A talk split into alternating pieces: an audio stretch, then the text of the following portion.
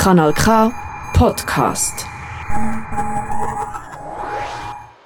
Швейцария говорит на четырех языках, оно так и оно и есть. Die Schweiz spricht ja vier Sprachen, so ist es. Und wir sprechen aber auch fünfte Sprache, die russische Sprache. Мы говорим на пятом русском языке здесь, в Швейцарии. Wir sprechen ja in der fünften Sprache in der Schweiz. Und ich bin Koisen Schneider hier на Kanal K in Aarau. Hier sind wir mit dem Thema Russischer Sonntag und zwar mit einem sehr interessanten Gast. «Русское воскресенье» называется наша передача, и у меня сегодня очень интересный гость. Его зовут Dmitri Makarov, Dima Makarov. Er heißt Dmitri Makarov. Also ich bin jetzt im zweiten Teil der unseren Sendung. Мы теперь во второй части нашей передачи, потому что у нас есть о чем поговорить. Wir haben was zu sprechen noch. Besprechen. Begrüße. Здравствуй еще раз, Hallo, Дима. hallo, hallo. Как у тебя дела? Все очень хорошо. Выдержишь еще второй раунд? Конечно. Да, du kannst das aushalten, okay, ich hoffe es. Für den Anfang, для начала мы послушаем теперь твой оркестрик. Мы о нем говорили немножко, да? Хорошо? Да, Wir конечно. hören zunächst jetzt ein bisschen noch ein Werk von deiner Gruppe Orchestrik und dann sprechen wir weiter.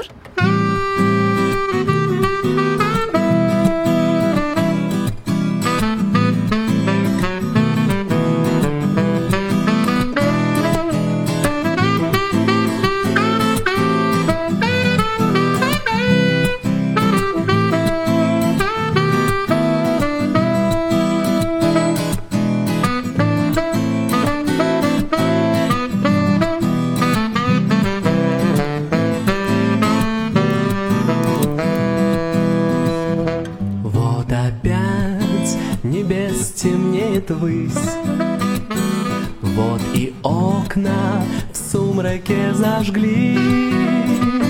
Здесь живут мои друзья И дыхание затая. В ночные окна вглядываюсь я.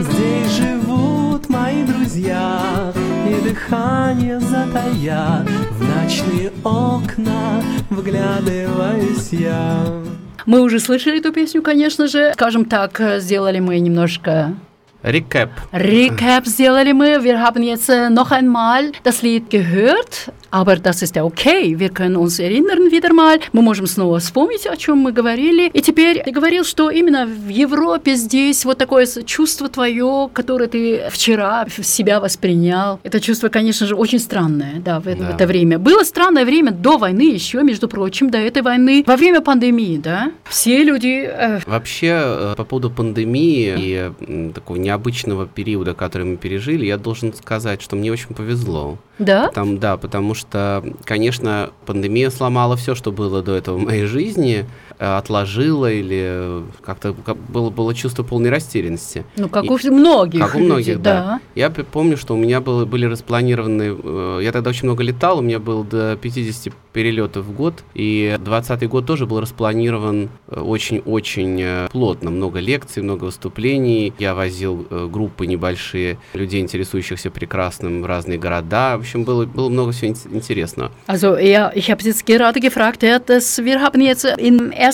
Teil am Schluss haben wir über Europa gesprochen, was man ein Feeling bekommt, wenn man sich hier befindet, während in einem anderen Land das Unglück herrscht, äh, der Krieg. Aber vor dem Krieg gab es ja auch eine Krisezeit und die Krisezeit heißt Пандемиецайт. И пандемиецайт мы э, пережили, конечно же, до войны, до начала этой войны тоже другое время пандемию, как я сказала. Und äh, ich habe ihn gefragt, ja, wie ist es gewesen für dich? Er sagte, ja, er hatte eigentlich, ja, man kann sagen, Glück gehabt oder auch nicht unbedingt, weil alles, was geplant war, vorgeplant war, lief jetzt völlig anders, weil die Ganzes, was er mit 50 seinen Auftritten äh, pro Jahr oder Flüge in, in die Tournee zu gehen und so weiter, das alles lief völlig in anderem Rhythmus. Und da konnte er trotzdem sich irgendwie auf der Bühne trotzdem sich äh, finden, wo singen, ja, zum Beispiel mit der Gitarre in der Küche vielleicht äh, oder unter dem Tannenbaum, in Instagram vielleicht, ja. Auf jeden Fall, da gab es solche Momente, wo man eigentlich, ja, man verlor seinen Mut vielleicht. Так вот, мы, простите, пожалуйста, Да. должны все-таки...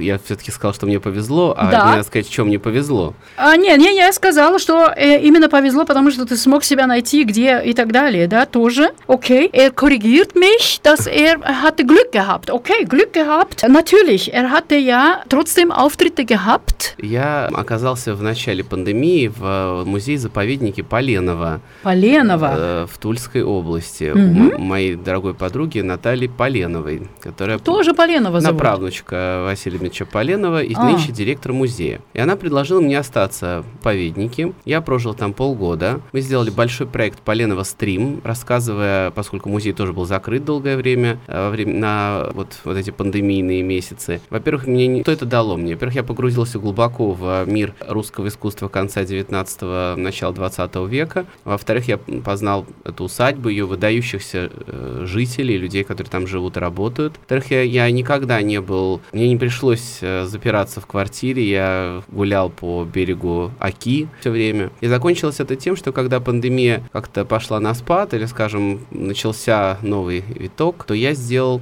один из главных проектов моих последних лет – это аудиогид по усадьбе Поленова. Такая, я бы сказал, аудиокнига, привязанная к локациям, к точкам на карте. И сегодня любой человек может ее найти, на, ну, например, на сайте музея Поленова или на сайте Easy Travel и послушать эту двухчасовую передачу. Музыку к ней написали композиторы из группы Гана, те же музыканты, с которыми я записал альбом «Стихами говорить». И это получился такой новый жанр в моей жизни. Я уже с той поры я вот сделал вот еще один такой же аудиогид по усадьбе Островского Щелыкова, который завтра презентуют в Москве. Wir haben jetzt darüber gesprochen, es war ja nicht alles so schlecht. Er hatte auch Glück gehabt, dass genau zu dieser Zeit mit der Pandemie durfte er seine Zeit verbringen in Polenova und zwar in einem Naturschutzgebiet Polenova, äh, die eigentlich gehörte dem Meister Polenov und äh, seine Urenkelin Polenova. Sie hat ihn eingeladen und da durfte er diese seine Zeit verbringen, ohne irgendwelchen Pandemie-Masken oder was auch immer, freilaufen in der Natur, sich nicht versperren, verstecken. Und in dieser Zeit konnte er auch Neues für sich entdecken, zum Beispiel die Literatur, Literaturprose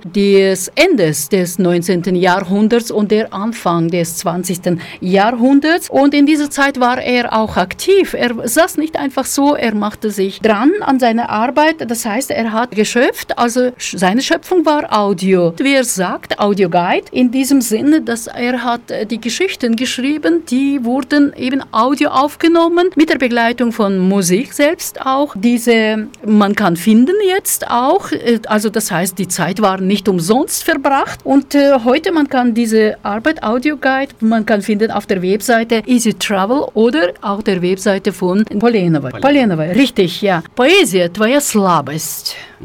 Да, очень большая. Poesie ist seine Leidenschaft, große Leidenschaft. Und trotzdem, er widmete sich, oder sagen wir mal, er schaffte sich noch erweitert in äh, Genre, Genre соgenannte libretto. Ja. Trotzdem, все равно, работал ты не только просто так со словами, ты расширил твой кругозор в работе именно с- в либретто. Да, так я всегда мечтал поработать с му- в музыкальном Почему? Я очень люблю оперу, и для меня это близко. Мне это близко очень. Я даже в каком-то смысле из оперных маньяков. Es war sein größter Wunsch, mit äh, solchen Dingen sich zu beschäftigen, weil auf meine Frage, wieso, weshalb genau, er sagt, ja, es ist einfach sein Lieblingsgegenstand, einfach die Oper, sie hat er einfach leidenschaftlich gern. Поэтому, когда предложил мне Александр Владимирович Чайковский, э, живой классик и выдающийся композитор, поработать с ним над оперой, это была опера, посвященная картине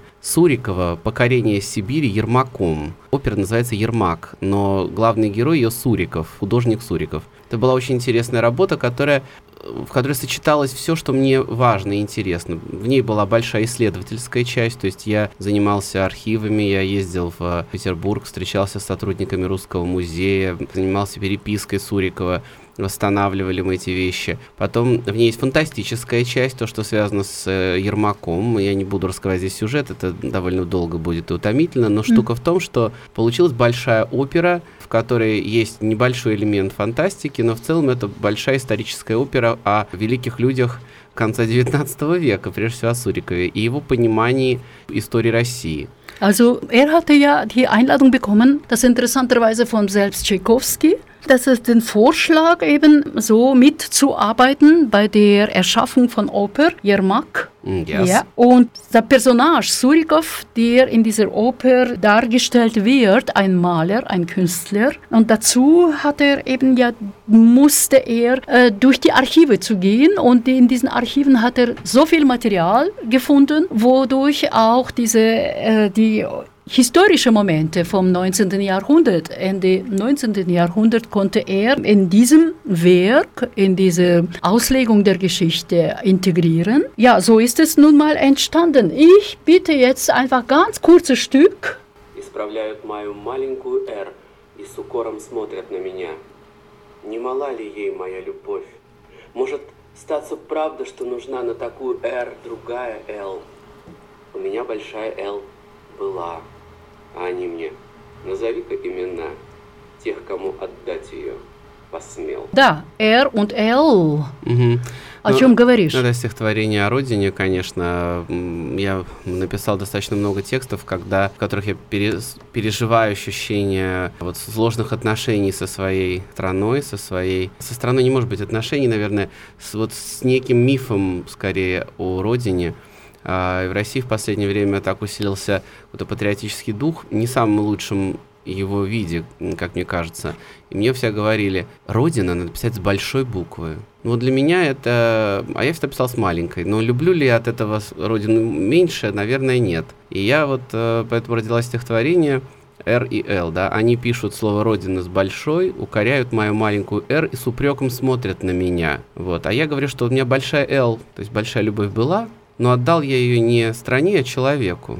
Das ist sehr eine schöne Geschichte, was ich jetzt gehört habe. Я сейчас услышала прекрасную, красивую историю. Именно любовь к родине, R как Родина и L как Любовь. Ja, ich habe jetzt gerade eine wunderbare Geschichte gehört über die Liebe zur Heimat, zur eigenen Heimat, weil nämlich er hatte so eine besondere mm, Besonderheit, äh, immer das Wort Heimat mit kleinem H zu schreiben, also Rodina mit kleinem R zu schreiben. Und man hat ihn immer aufgefordert, hey, du musst jetzt schreiben, aber bitte mit groß, weil es ist eben ihr Patriotismus. Er meinte, das ist eine so, existiert eigentlich in Köpfen von Menschen so ein Mythos über die Heimat, was die Menschen verstehen darunter. Das ist sehr nah beim Begriff Patriotismus und Patriotismus ist ja schnell beim Nationalismus, wir wissen, ja. Und deshalb ist es so eine Sache, мы, как говорится, со словом «родина», что мы связываем, конечно же, это это индивидуальная вещь вообще-то каждого человека. И мы здесь э, говорим о,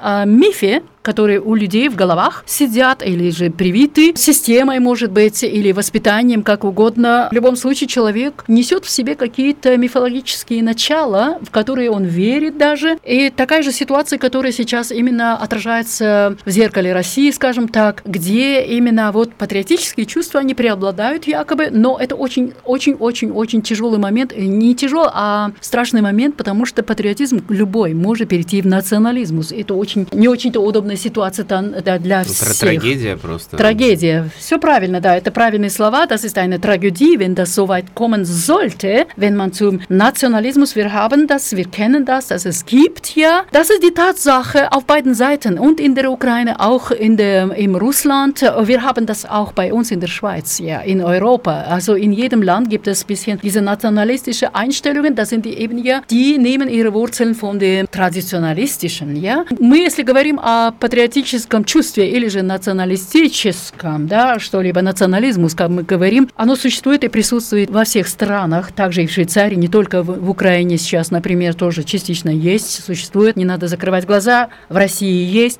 существует, не надо говорить нет у нас. Здесь в Швейцарии у нас тоже есть, пожалуйста, у нас есть просто почему? Потому что в любой стране есть люди, которые традиционно думают, в старом тради- традициональном думают, что так должна эта система именно the функционировать. Но это не так, потому что мы смотрим вперед. Вы, wir denken anders, wir schauen nach vorne. Я тебя как-то с темы, с твоей либретто увела, ich habe dich Да. wegge weggenommen, aber ich will dich wieder zurückholen. Ich, я хочу тебя снова назад вернуть, потому что я знаю, что ты работаешь также, я не знаю, у тебя какая-то вот любовь есть к сказкам. Ну, сказки это отдельная жизнь, а опера отдельная, да? Давай, Всё- ну тогда опера Да, сначала. Я написал окей. все-таки уже четыре либретто для оперы. Да, и, а, это Александр Невский, да? Да, э, три Потом? оперы Александра Владимировича Чайковского. Это Ермак, Александр Невский и сейчас готовящаяся к постановке опера «Рубеж» про тыл, да, это тыл во, во время... Тыл 1941 года и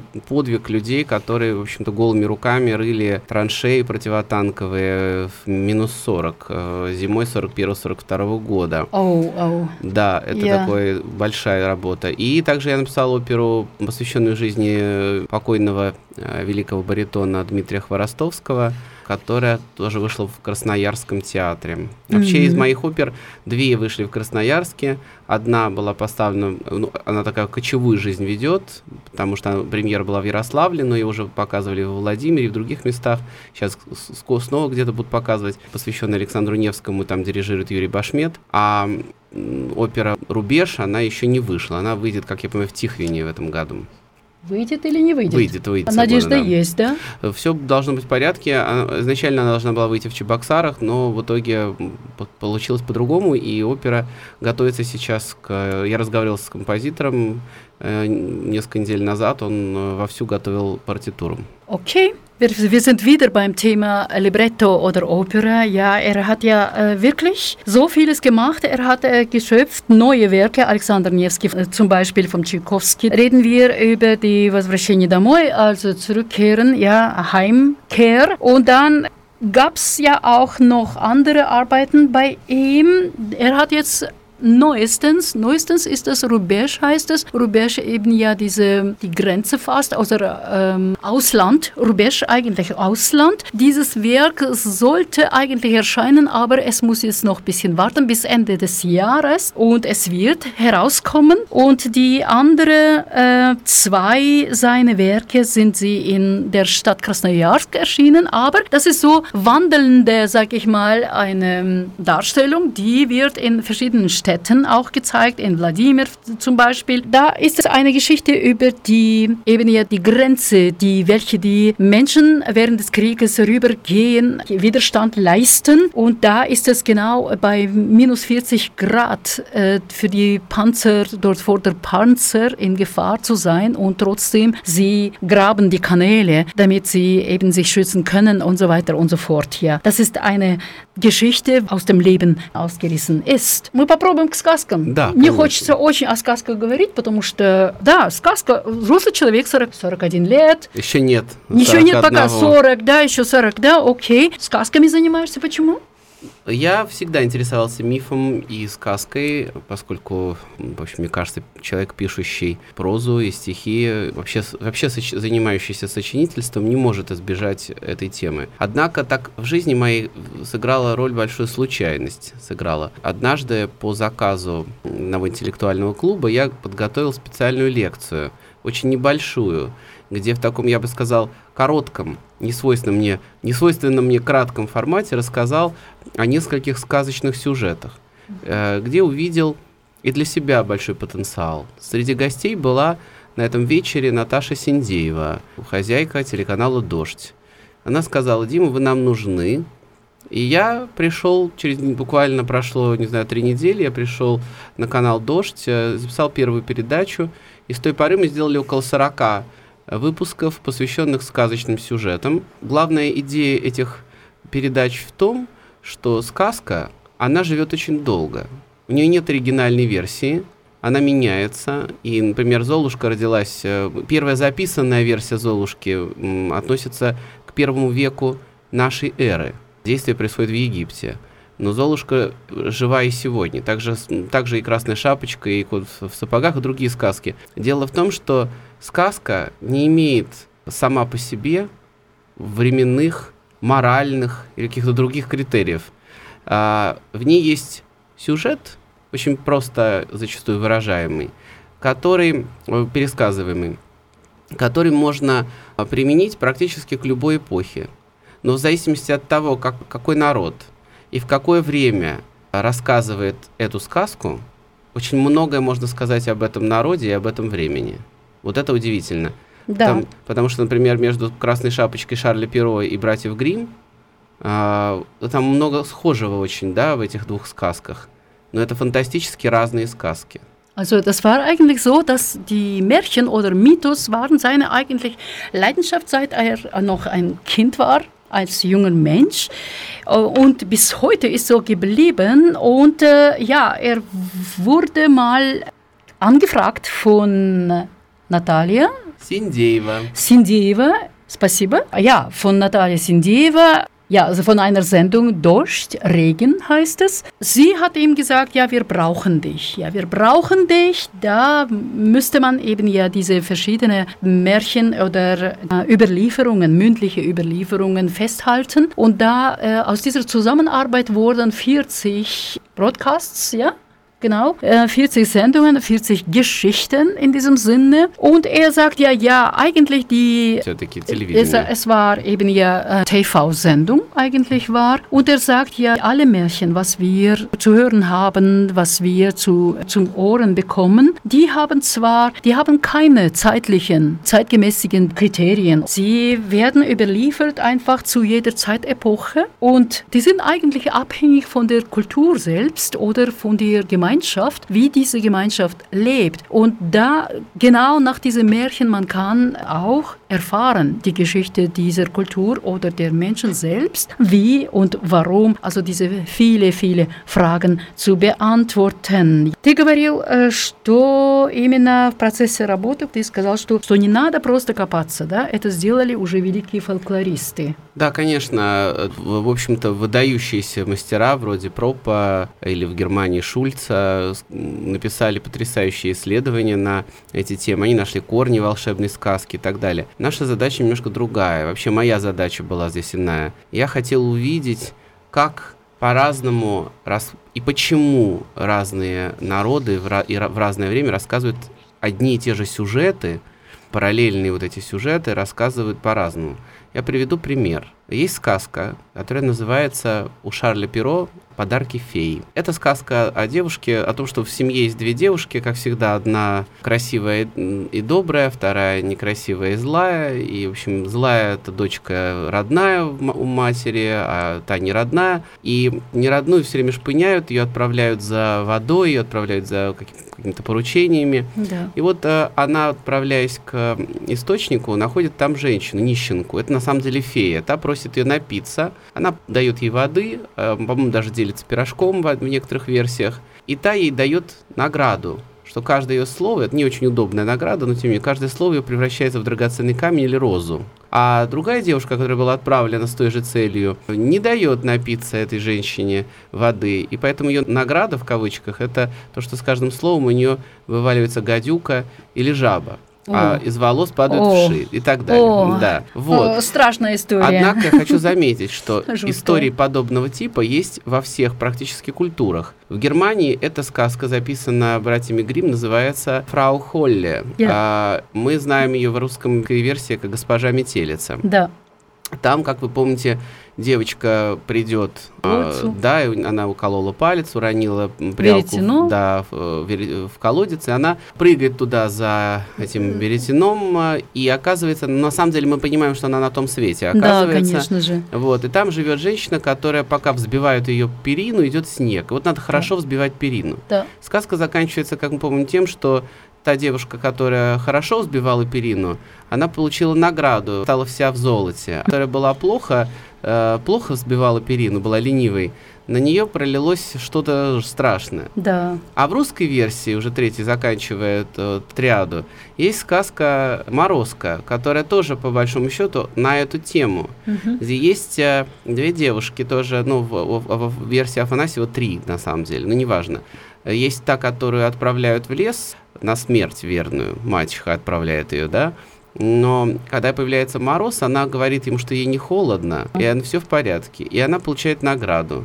Ну, это вот э, э, очень-очень скрытая такая политика. Вот это очень важная вещь, да. А та третья, а вта- а ее сестра сводная, она, когда говорит, что ей холодно, она замерзает насмерть, на самом деле. Но это именно вот, я имею в виду, знаешь что, идея, чтобы люди э, терпели Вот, все. ты совершенно верно говоришь. И мы видим здесь, что эти сказки раскрывают очень важную культурные коды наций. Да, Во французской сказке, как и в итальянской ее версии, важно быть щедрым.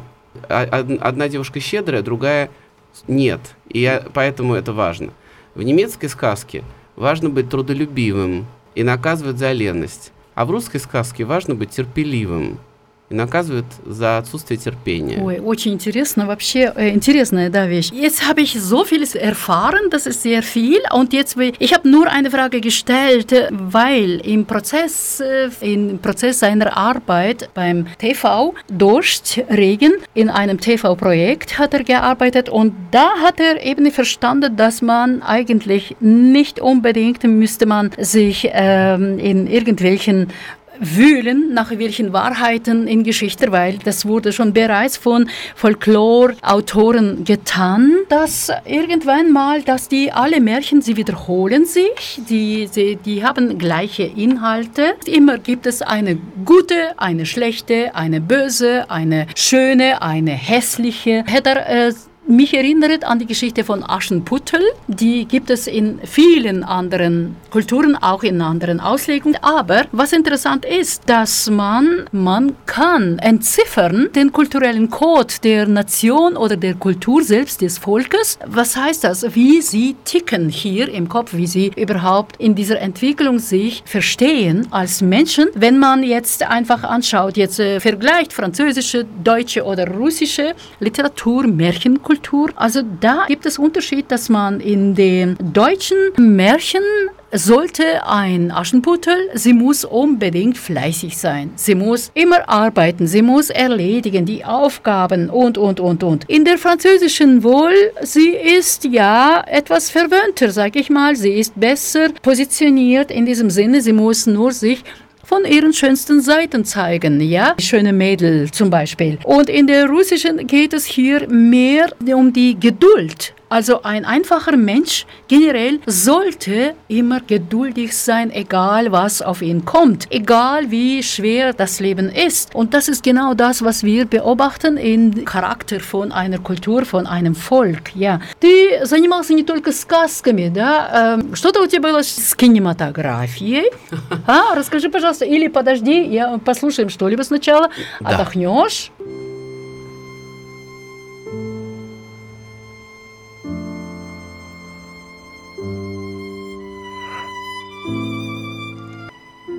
Тем ближе созвездие Родина.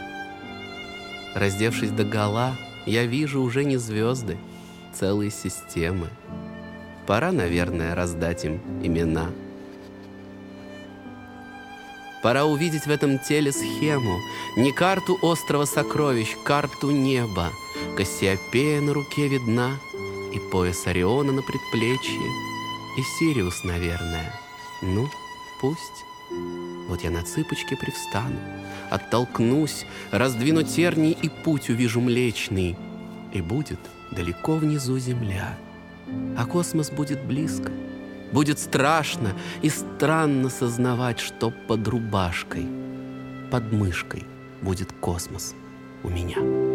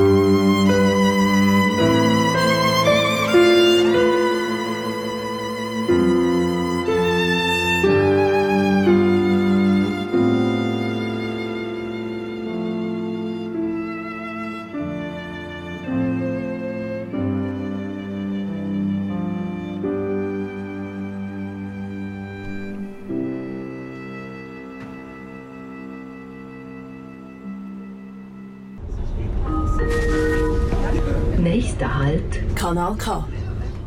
Nächster Halt, Kanal K, sind wir beim Kanal K hier in der Sendung, in der Sendung «Russischer Sonntag». Wir sprechen über die Musик. Ich bin Костя Шнайдер. Мы э, находимся на канал К все еще с нашей программой музыкальной «Русское воскресенье». В любом случае мы говорим на двух языках. Я Костя Шнайдер, и у меня сегодня гость именно Дмитрий Макаров. Да, Дмитрий Макаров, э, он все еще здесь снова. Он- Я его спросила именно о том, чем он занимается. Также не только музыкой, именно образовательными проектами разными. Я еще хочу пару слов сказать об этом треке, который Да? мы только что послушали. Все-таки в прошлый раз мы говорили о, об альбоме, но я советую всем открыть ваш Apple Music, Spotify и другие ваши каналы и найти альбом «Река Океан» с музыкой Кузьмы Бодрова и моими текстами. Только что вы слышали один из, одно из стихотворений, один из треков, который был записан для этой пластинки. Also wir haben jetzt kleine Erinnerung, dass ihr eigentlich habt die Möglichkeit, zu, auf, ihre, auf, auf eure Spotifys oder auf alles, was es gibt, äh, zu greifen, damit ihr eben ja den Album, gerade was ihr jetzt einen Track aus diesem Album gehört habt, äh, dieses Album heißt Reka Okean, Fluss Ozean. Und äh, das ist ein Album, das Dima Makarov hat mit dem Kuzma Badrov zusammen gebracht, zusammengestellt, zusammen kreiert. Und genau, das müsst ihr nicht verpassen. Bitte schön, ja, schaut mal einfach im Internet. Ihr findet überall, also man kann diese finden ins, als YouTube auch. Und ähm, ja, schaut mal einfach. Das ist äh, Makarov unterstrich Art Espresso. Mhm. Nicht vergessen, jawohl. Und ja, wir sind hier weiter mit der Frage, weil Dima ist eigentlich sehr aktiver Mensch. Er ist, ja, er hat verschiedene Projekte und zwar auch mit dem Projekt Kino Club. Да, я бы хотел э, в связи с этим прочитать стихотворение, которое многое говорит о том, насколько я любил кино. Ты любишь кино? Очень. а да. какой жанр в кино? Я люблю классический кинематограф, но жанры самые разные. Я люблю и э, даже, я бы сказал, не в жанре дела, в большом Wie er das macht, ja? Мгм.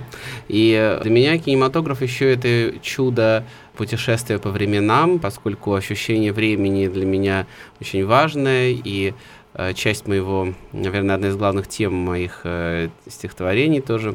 Поэтому а кино, как никакое другое, показывает.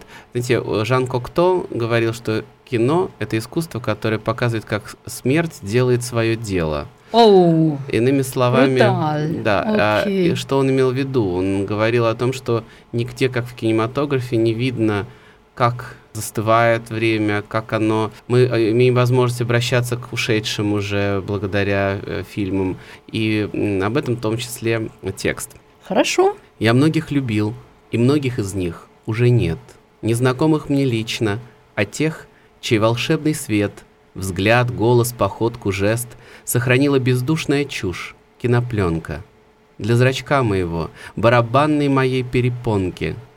Вспоминаю далекое лето, выбирая кассету, а после диск из высокой стопки, доставая бутылку, а из бутылки пробку, открывая салата, готового несколько порций и вываливая это все на блюдо, и оказался себе чудотворцем, совершавшим ежедневное чудо одним нажатием кнопки, как крепки и бессмертной любови к тем, кто не из плоти и крови. И года спустя не скажу о ком, думаю, как о человеке родном.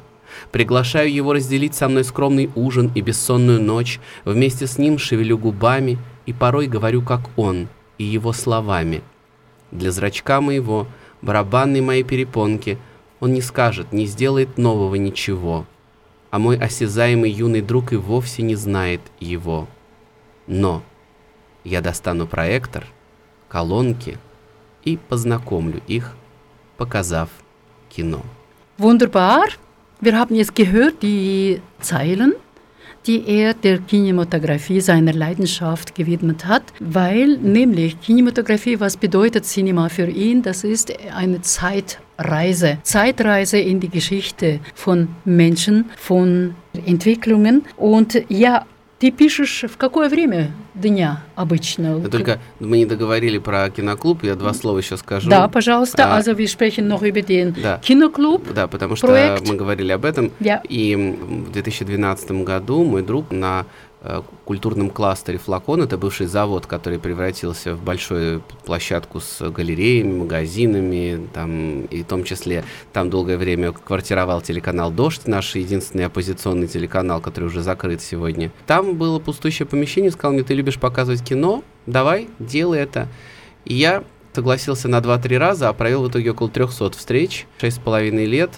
Что это был за проект? Приходили люди абсолютно бесплатно, мы смотрели кино, старые фильмы в основном, на языке оригинала, с субтитрами. Я всегда выступал с небольшой лекцией перед.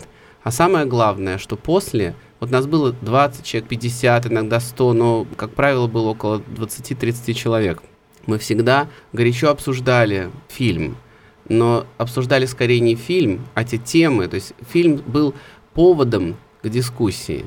В России, где нет культуры дискуссии, который не воспитывается в школе, где записывают часто под диктовку. Да, есть там отдельные школы, кому-то повезло больше, как мне, но в целом все-таки это, это так. И в киноклубе вначале люди очень робко высказывались, но со временем через мой проект прошло около 3-4 тысяч человек за эти 6 лет, 6,5 лет. Люди говорили очень от, открыто, очень ясно, и я думаю, что это было потрясающе. Это было самое лучшее, что было, что случилось вообще, может быть, со мной за годы моей жизни пока что. Вот этот невероятный проект, э, который объединял потрясающих людей и возможность говорить на самые разные темы. А кино было только поводом для наших встреч и разговоров. Also warum eigentlich dieses Projekt zustande kam, dieser Kinoclub? Kinoclub stattfand eigentlich auf, dem, auf der Fläche von einer Industrie, Flakon, und wo genau diese TV-Durstregen sich auch dort stattfand oder zu, gefunden hatte, die heute übrigens nicht mehr existiert. Und trotzdem, er kam dort 2012 mit äh, einer Einladung nur für zwei, drei oder Zusage seinerseits für zwei, drei Aufnahmen. Daraus wurden 300. Daraus wurden 300 und in diesem Sinne gab es die die Treffen von verschiedenen Menschen am Anfang sind 20 bis 30 waren und warum eigentlich das alles geschah? Weil nämlich die Idee war eigentlich nicht unbedingt etwas Grandioses zu ähm, erschaffen, sondern einfach eine Diskussionskultur entwickeln, weil seiner Meinung nach gibt es in Russland kaum eine gute Diskussionskultur. Ja, er hatte vielleicht Glück gehabt, so zu diesem Kreis zu gehören. Und er hat das mitbekommen, aber die meisten Menschen, sie wissen nicht, wie man überhaupt miteinander kommuniziert. Und am Anfang war es schwierig natürlich, am Anfang waren Leute scheu. Da doch mit der Zeit hat sich etwas ergeben, hat sich etwas entwickelt. Und ja, heute die Menschen trauen sich mehr, etwas offen zu sagen. Und natürlich, sie sind bereit, auch mit ihren Themen heranzutreten und äh, ihre eigene Meinung auch offen zu vertreten. Wie dem auch sei. Ja, wir haben jetzt, äh, Dima singt ja nicht nur auf Russisch. Дима поет не только на русском. What good is there in trying? What good is there denying? You're all that I desire. Since first I kissed you, my heart was yours completely. If I'm a slave, I'm a slave I want to be. Don't pity me, don't pity me, don't pity me. Give me your lips, the lips you only let me borrow. Love me tonight, and let the devil take tomorrow. I know that I must have you kiss, although it dooms me. Though it consumes me, your kiss of fire. Прекрасная танго. Ja, das ist es so. Wir haben jetzt genau gehört, was? Wir haben in Englisch gehört. Doch er hat eben ja mit seiner Art, mit seiner Kunst und Art hat er versucht, verschiedene Schätze, sag ich mal, von wertvollen Dingen zu vermitteln. Und zwar, er hatte ein Programm, es hieß Gegenseiten, Gegenüberstellung von etwas, Противоположности. Also er hat immer wieder versucht, etwas Liberales in der Gesellschaft zu vermitteln. Also Дима, конечно же, пел не только на английском языке, он на русском пел. Даже Он по-украински. именно по-украински тоже говоришь. Он старался всегда что-либо внести, свой вклад внести именно ли- либеральных ценностей в обществе. И твоя программа называлась «Противоположности». Нет, эта программа не моя, в которой я однажды дал интервью большое. Хорошо. Да. Mhm, also das war nicht sein Projekt, sondern es war in einem Interview, kam es dazu, zu dieser Да. Diskussion? Это было очень интересно, потому что меня позвали, в общем-то, на канал, который, э, на который приличные люди не ходят. Э, Называется это Russia Today канал. No. Да, но у них есть, э, была, по крайней мере, на тот момент, пер- передача противоположности. И очень часто они приглашали туда людей как раз либеральных ценностей. И телеведущая а очень содержательно интересно подготовилась. И мы с ней говорили о сказках как раз. У нас было большое интервью мое, а, посвященное моей книге, только что вышедшей, и э, циклу телепередач э, Как «На называется на дожде». книга? «Страшные сказки». Страшные сказки книга Да. сама, да. А, И была очень содержательная передача. Ну, естественно, предсказуемо аудитория РТ, это сегодня один из главных пропагандистских каналов России, в комментариях наговорила гадостей, но в целом я этим разговором доволен. Okay, ну это, как всегда, Medien, да? Это очень такая сложная тема. Also wir haben ja jetzt erwähnt, dass er war in einem Interview bei einem TV und zwar, diese TV eigentlich wurden ja bejaht oder war beliebt nicht unbedingt bei intellektuellen Menschen, aber sondern bei sogenannten Russia Today Menschen. Also wir wissen neue Russen und da gab's die Moderatorin, hat sich gut vorbereitet zwar und sie hat das nicht schlecht äh, durchgeführt, das Interview am Schluss. Trotzdem gab's sehr, sehr schlechte Kommentare, worauf jetzt äh, sagt Dima, am Schluss muss er sagen, im, im Ganzen eigentlich ging es nicht schlecht. Окей, das kann man so verdauen. Я в любом случае, он может это, да, ты можешь это пережить. И э, ты говоришь именно, что в другой песне ты говорил о том, что в жизни человеку или во все времена человеку нужен хороший спутник. У меня есть короткий стишок такой шести строчек. «Не тот, кто дождется, не тот, кто убедит остаться, а тот, с кем легко в дороге. С ним будешь нежен и дружен. Путнику нужен спутник. Или никто не нужен». Also wunderbar, wir haben jetzt das gehört. Sechs Zeilen, worüber? Darüber, dass einem Menschen, um seine Zeiten zu überstehen, braucht er ja eigentlich wen? Einen Wegbegleiter. Das heißt, es, er braucht einfach einen Mensch, der auf ihn nicht unbedingt muss irgendwie zurecht biegen oder was auch immer, aber er muss einfach für ihn da sein. Er muss einfach ihn selbst begleiten. Ja, как ты себя чувствуешь в этой дороге? Теперь, я имею в виду, твои произведения, они выходят также в Москве. Что-то выходит, э, аудиогид сейчас будет, выходят какие-то подборки стихотворений.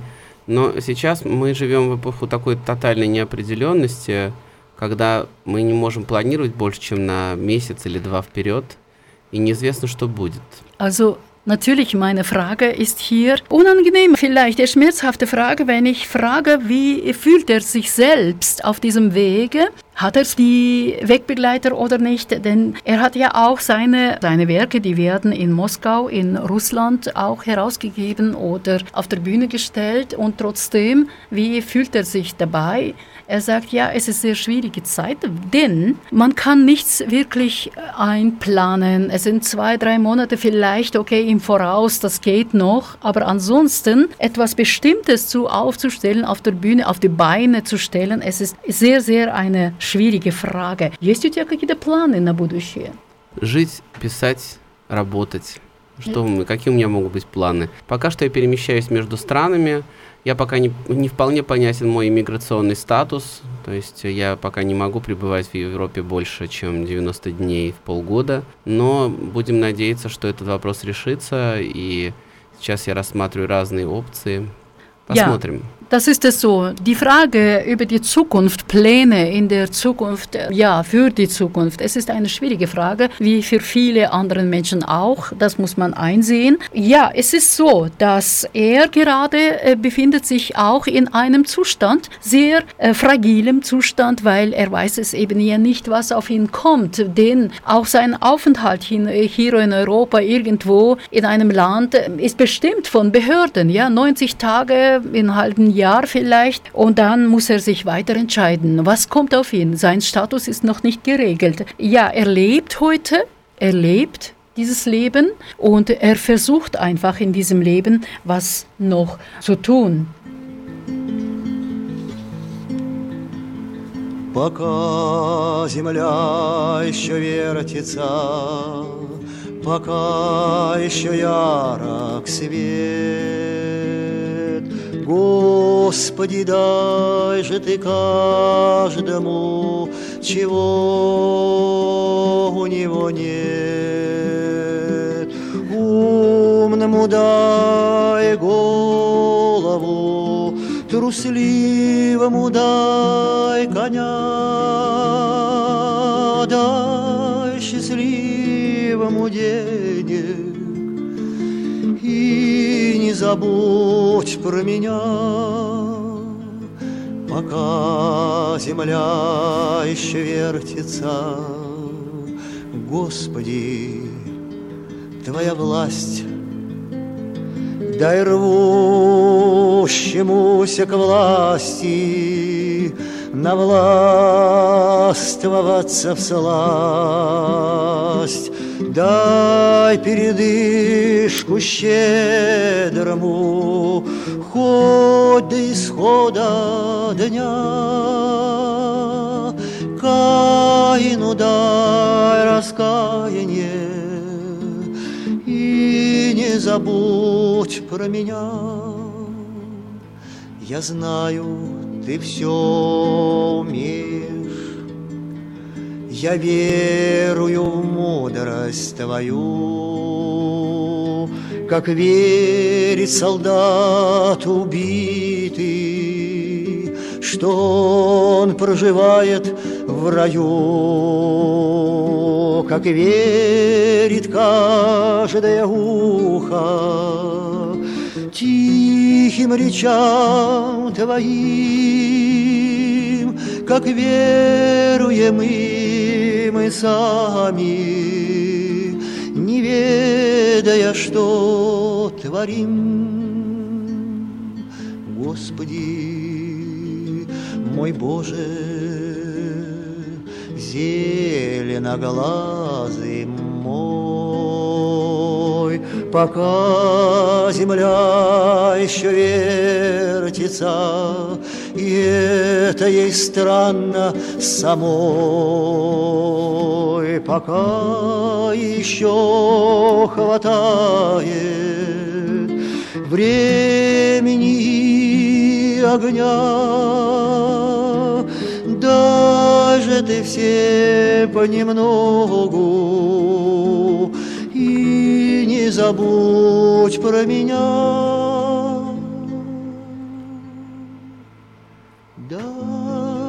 Же ты всем понемногу и не забудь про меня. Булач Окуджава. Да. Ja, ты его знал. Du hast erkannt. Ну, лично нет, конечно, он умер. Я еще был подростком и жил в Петербурге. Но Булата Куджава – это важная персона, конечно. Ja, ich denke mir auch. Ja, я тоже думаю, потому что его биография сама по себе – это свидетельство того времени, действительно отразилось очень на его семье, потому Мгм. что… э, Отец его был репрессирован, да. Все правильно, и мать была в ГУЛАГе. Да, и он сам, вообще, это, это тоже такая интересная история, потому что у него же грузинские корни, но он при этом, и он там э, в Тифлисе учился в университете, в Тбилиси, но э, при этом он не говорил по-грузински никогда. Тоже такая интересная. То есть люди без, без своих каких-то... Это тоже беда 20 века и отчасти 21 нынешнего. Люди, которые э, раз- оторваны от своих каких-то Корней. корней от своей, от своей культуры по разным причинам. Понятно, что он жил, его отец был успе- преуспевающим, по-моему, чиновником, и поэтому они жили в основном в Москве, и не было необходимости, э, в общем-то, в этом грузинском языке, а потом уже было поздно. Да, он э, именно был э, якобы, как будто бы он троцкист был, его расстреляли. Ну, это тогда за что только не расстреливали. Mhm.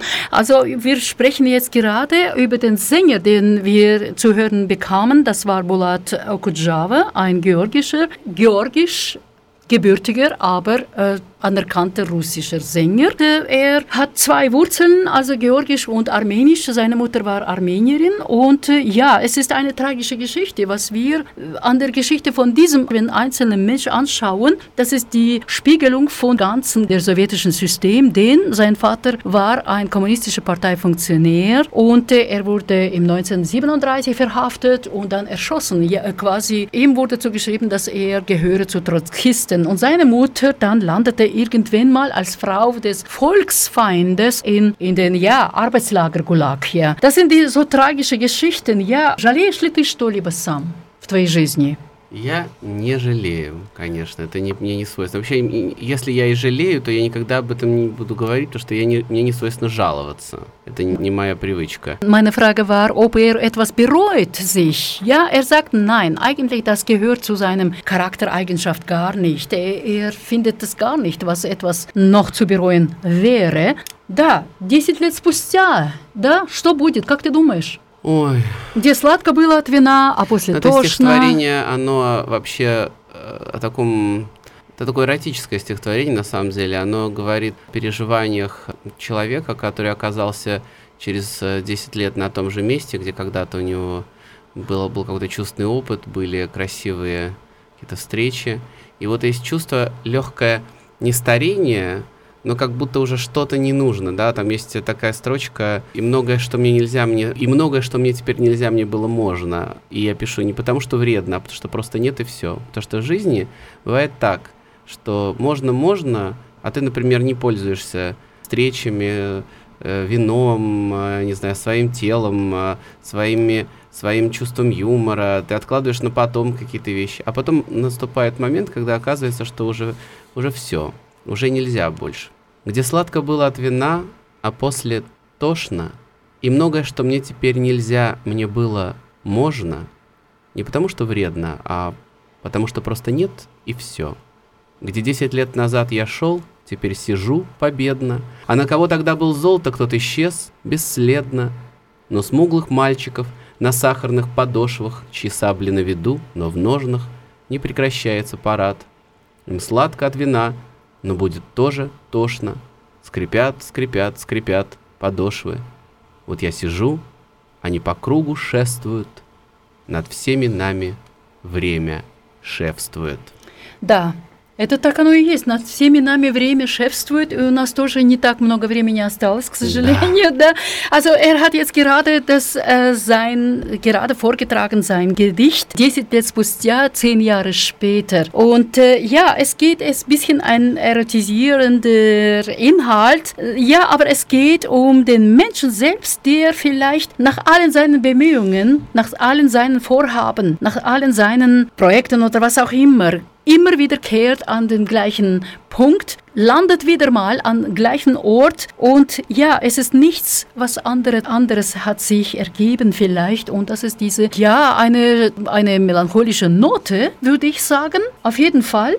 Und es ist für mich auch, weil wir leider, ich möchte jetzt noch einmal sein Werk hören, Staruschka.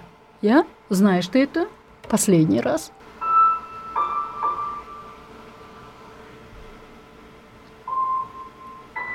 Придет чума. Театры опустеют.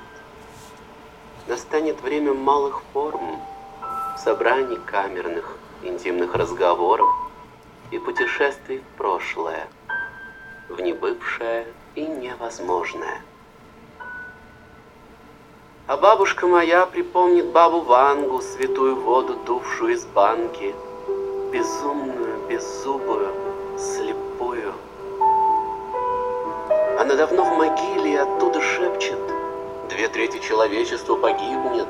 Вы не жильцы, я это вам вангую. Но мы, которые войдем, конечно, в треть другую, запремся в наших кухнях. Нам бы надо из макарон отстроить баррикады, из кукурузы и горошка, дот и дзот. Поэт засядет за венок сонетов, а секс, который стал уже искушен и смешон, приобретет былую остроту. И может статься где-то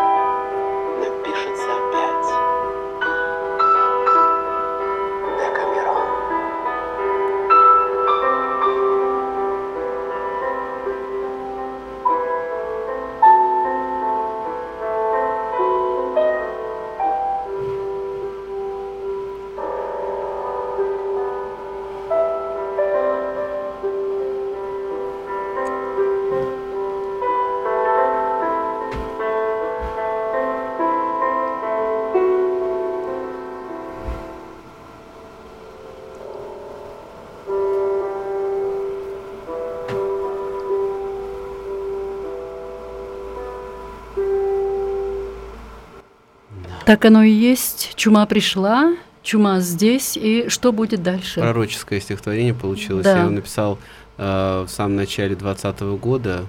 Э, потом оказалось, потом началась пандемия, когда все заперлись Да. по кухням. Но сегодня оно звучит еще иначе, потому что пришло время, когда на моей родине э, по-настоящему свободные разговоры возможны только на кухнях. Das ist sehr traurig. Ich, ich habe das nicht beabsichtigt. Es ist passiert einfach nun mal so, dieses, dieses Gedicht. Ja, Chuma, Chuma ist es eine Krankheit eigentlich, Pest. Und äh, dieses Gedicht hatte er zufälligerweise, das ist so gekommen, am Anfang des 2020 geschrieben, vor der Pandemie. Und das ist so wie eine Prognose, fast man kann sagen, ja. Auf, auf jeden Fall äh, dieses Leid, das Schmer den Schmerz von Menschen, was man jetzt erlebt hat in diesen Zeiten. Und jetzt dieses Gedicht bekommt noch einen anderen Färbung. Dieses Gedicht bekommt jetzt völlig andere äh, schwere Note in diesem Sinne mit dem Zusammenhang, in dem Zusammenhang mit dem Krieg. Ja, ich hoffe, es das äh, geht vorüber, schnellst wie möglich. Wir hoffen, dass immer wieder sagen wir das. Мы, говорим, мы надеемся, что это пройдет, но каждый об этом говорит, и я не знаю. Но в любом случае, äh, ты извини меня, что на такой печальной ноте как-то мы äh, оказались в конце. Ja, für ihn jetzt, äh, das ist einfach traurig, dass über die Poesie zu sprechen oder etwas Schönes schöpfen, für die Kunst etwas machen, äh, heute in Russland möglich ist, nur in der Küche vielleicht. Keine Ahnung. Auf jeden Fall. Aber Makarov Dima ist hier und er ist in Europa zurzeit und er trinkt sein Espresso. Aber nicht nur. Er arbeitet weiter, er macht was, was Wertschätzendes, was wir uns brauchen als Menschen für unsere Seele mit seinen Gedichten, mit seinen Prose, mit seinen Liedern und überhaupt als einfach ein guter Mensch. Ja? Я Ist es so? ja, er hat das verstanden, glaube ich. Я, я имею в виду, что именно, к сожалению, на такой печальной ноте мне пришлось э, как-то, мне уж самой так теперь неудобно, скажем так, но да, в любом случае, как бы то ни было, да, живет проза, живет поэзия, верим в человека. Верим в человека, самое главное, как он говорит, и мы надеемся, что... Нет, я уверена, потому что сейчас теперь Дима Макаров, находясь здесь в Европе, пьет не только свой эспрессо, но он также занят важным делом, что именно он обеспечивает нам именно культурную жизнь, обогащает наши чувства, наши чувства, наши души. И поэтому спасибо тебе большое за то, Спасибо что за сегодня... Спасибо тебе за твое терпение. Русский человек терпеливый, да? О! Ja, ja, vielen Dank für deine Vielen Geduld. Ein russischer Mensch hat die Geduld. Ja, oje, je, oje. Aber ja, ich danke dir. Vielen Dank. Спасибо тебе большое. Спасибо тебе за это путешествие сюда, до В Арау. точку я. В точку Ja, как говорится. Also ich bedanke mich ihm für diese Reise nach Aarau, für diese Reise zu seinem Ich, zu seinem Ich selbst. Am Schluss werden wir, ja, die Chuma jagen, den Pest werden wir jagen mit einem Royal Safari, königliche Jagd. Царской охоты мы хотим чуму изгнать. Спасибо вам большое. Здесь была Козин Шнайдер на канал К. Со мной был Дима Макаров, прекрасный, талантливый человек. Пожалуйста, запомните его имя. Bitte merkt euch den Namen und geht bitte einfach ins Instagram auch. Makarov unterstrich Арт эспрессо. Art Espresso. Richtig.